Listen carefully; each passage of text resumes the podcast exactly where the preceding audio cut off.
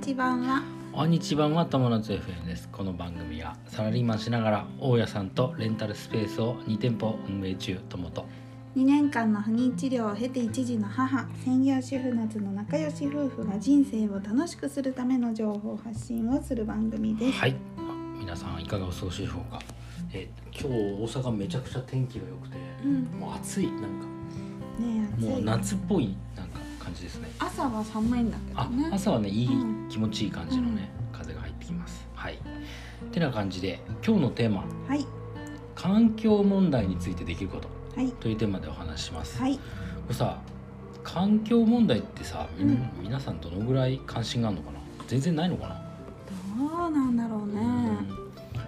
どうなんだろうねうんあのー友達多との話題ではあんま出ないかな分僕のイメージだとああはっきりに二極化うんもうちょ少しの少数派の人がすごく関心があってう、んほとんどの人は関心ない、うんというようなイメージかな。でなんか関心がないっていうか知ってるけど、うん行動に起こしてない人が大半ってあ感じそういうことかそういうことだね。多分,、うん多分そうだと思う、まやんなきゃいけないっていうのは分かってるけど、うん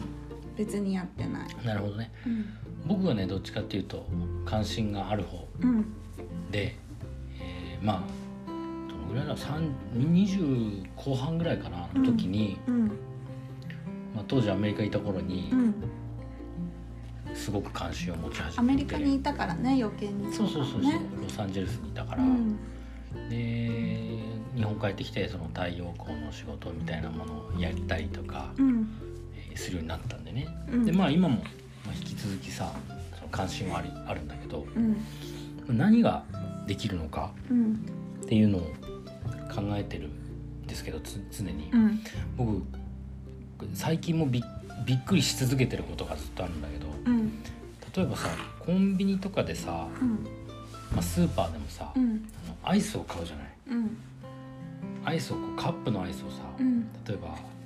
じゃあ4つぐらい買っとこうかな、うん2人で、うんまあ食べるから、うんまあ、4つ4個ぐらい買っとこうかなでとかさ例えばえっ、となんだろうちょっとしたさこうおにぎりパックみたいなさ、うんこうか買っとこうかなとかさ、た時にそのフォークとさかスプーンとかさ、うんあめちゃくちゃ入ってきたりそうだねなんかカップラーメンにもフォーク、うん箸フォークスプーンのセットうんであのアイスも全部なんかスプーンも全部セットみたいなのがあって、こんなに絶対使わないっうんて思うじゃん、結局家の引き出しに溜まっちゃうしねそうそうそうそうだから僕は必ずそのまあスーパーでもえーコンビニでもうんあの必ずいりませんっていう、ううんんまあね、あのコンビニの袋は袋はねたまにもらもらうことある買,、そううだね買うことがあるけうど、んうんまあ、手何も手先で何手ぶらだったりとかするともらうこともある、けどフォークとかはもう本当にもらわないかな、はいうん、あとね、えー樹脂あのプラスチック製品だねうんプラスチック製品もすごくびっくりするんだけどうんあのすごいさ大きなしょ食品のトレイみたいなのあんじゃんあのお肉とかさ、うんうんこうお肉の魚とかさ、ねマックとかさ、うんあるやつあのトレうんイあれってさいらないかなって思うんだよねあれいらないよねうんうんなんかそのもうもはや袋詰めみたいなうんパパウチパウチ系での方がいいんじゃないかなとも思う、うんあるあのスーパーによってはそのんエコエコ商品じゃないけどはいはいはいエコ包装だあるあるっていうのでそのトレーがないっていうのもあるあるよあるね、うんあのでうん面白いのはさそのトレイがない方が値段が高かったりするってそうなのう面ち白いねの近所のところはそうなのあれね進まないよねあれは多分ね手間なんだと思うよあそっか人もね手間がかかるからね、ううんん、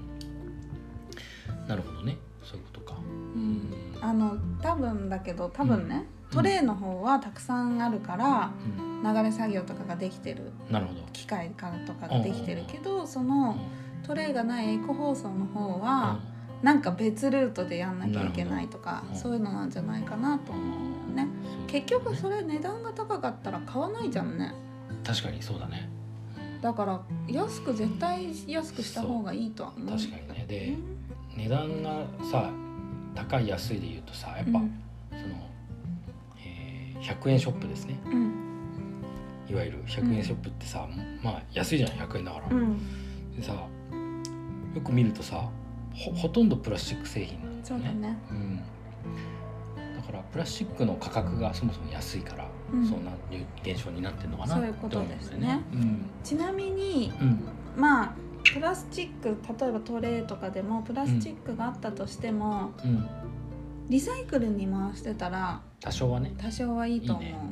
うかなと思ううんうな、んうんうんだけど、あのー面倒くさいから確かに可燃ごみで出しちゃうっていう人もうんそうだね相当数いると思う、確かにそうだねどうしてかっていうとプラゴミって洗ってきれいにして出さなきゃいけないああゴミなのに洗って出さなきゃいけないっていうのがそうだね手間だから確かそういうのを面倒くさがっちゃうっていうのもあるかなになるほどね私たちは比較的さそういうなんていうんだろ分う別してるねあのしてるし、うんその環境破壊とかについてうん好き、好きっていうかさその、うん興味がある関心きがあょる関心があるからなるべく、ううんちらが参加できるところをしようっていう、うんうん SDGs のそうだね話とかも好きだけどさ、うんあの私はそうともくんはうん LA に行ってたから余計に関心がある、私は私の母がうんそういう結構リサイクルとか好きなのね。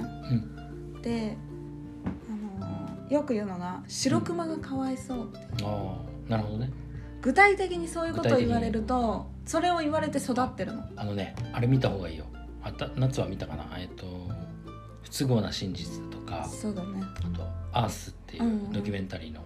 番組だったり「不都合な真実」はかなり古いけどなんかパート2も出たねそれ見てないけど「うんアース」とかもその環境破壊とかすごいあのそうだね話してるしでそういうのでうんうちの母が「白クマがかわいそう」ってはっきり言うと子供に伝わりやすいのよ。うんどうしてあの白クマがあかわいそう環境破壊がダメなのか白クマがこういう目にあっちゃうの動物とかで言われるうとん子供にも伝わりやすい確かにそうだねうん、私たちの孫の世代が「大変です」って言われても、うんちょっとピンとこないけど、うん、確かに遠いみ遠い未来の話とかね、あと遠いどこかの誰かが困ってるとかうね、ん、あまり実感湧かないねわかんないんだけ、ど、なんか動物とかで言われるとなんか具体的にそういう絵とか見せられると、うん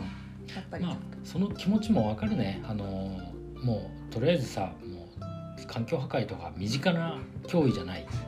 しなんでもう別に自分がゴミを分別したとこでリサイクル出したとこで何も変わらないと、うんって思う思う気持ちすごくわかるんだけど実際もう日本ってさその環境破壊というよりも何災害だねうん自然災害がもうめちゃくちゃすごいことになってる、毎年起こるじゃんう、んゲリラ豪雨だ、えー異常雪気だうん、異常気象ってやつだね異ね常気象だうんで、ね、夏なんか40度はなるいくしさ、うもんうなんかそそういうのを僕あの見るたびにうん思う環境をそうだねこれなんとか協力しないとなってでもうその昔誰かがから聞いたことがあるんだけどうん自分の周り3メートルを変えれば世界は変わるえー自分の周りで人間なんてさもう世界中どこになっているわけじゃん、うんで人間が全員の人がもし自分あの3メートル周りうんを変えたら世界は変わるちゃんとねっていう話なんだよね、なるほどねうん、だからまあその関心ないならないなりに、まあ、できることってうんあると思うんだよね例えばもうだってプラプラゴミとかあったら邪魔じゃんうんフォスプーンとかフォークとかいらないしさ、うんゴミじゃんだから一言あの「スプーンフォークいりません」「箸もいりません」うんは使わないのね、ううんいらないいらないと一言言うだけでも全然違うかもしれないでそすね。うだねうん、あとはそのこあのやっぱプラプラスチック製品はもう僕は買わないあの、うんほとんどほぼ買わない金あの100円ショップ行っても金属のものか木製のものかそういったものを選ぶよううんに選んで買ってる、うんうん、例えばそれが300円になっても金属製のものを買うようにしたりとかうんしてる、まあ、どうしてもね樹脂製のものしかない場合もあるからね、まあ、全部とは言えないんだけど、うんうんで私たちが今後買うものとしては、うんあのベビー用品とかもあ確かに木製のものを買おうとしたりとか、そうそうそう、うん木製のものいいねベッドも木製だあしそうだねねベッド木製あだねのーそういうバイオプラスチックあいいとかねねそういうものを買うとか、そういううん、ふうあとおに米でできたおもちゃとかもあるからね積み木そうそうそうそうんんそういったものを選んでいこうと思っ思てっますています。うんはい、はい、ってな感じで今日のテーマは環境問題についてできることというテーマでお話ししました。はい、人生が楽しくなる友達 FM 本日も最後までご視聴ありがとうございました。ありがとうございましたまたね。バイバイ。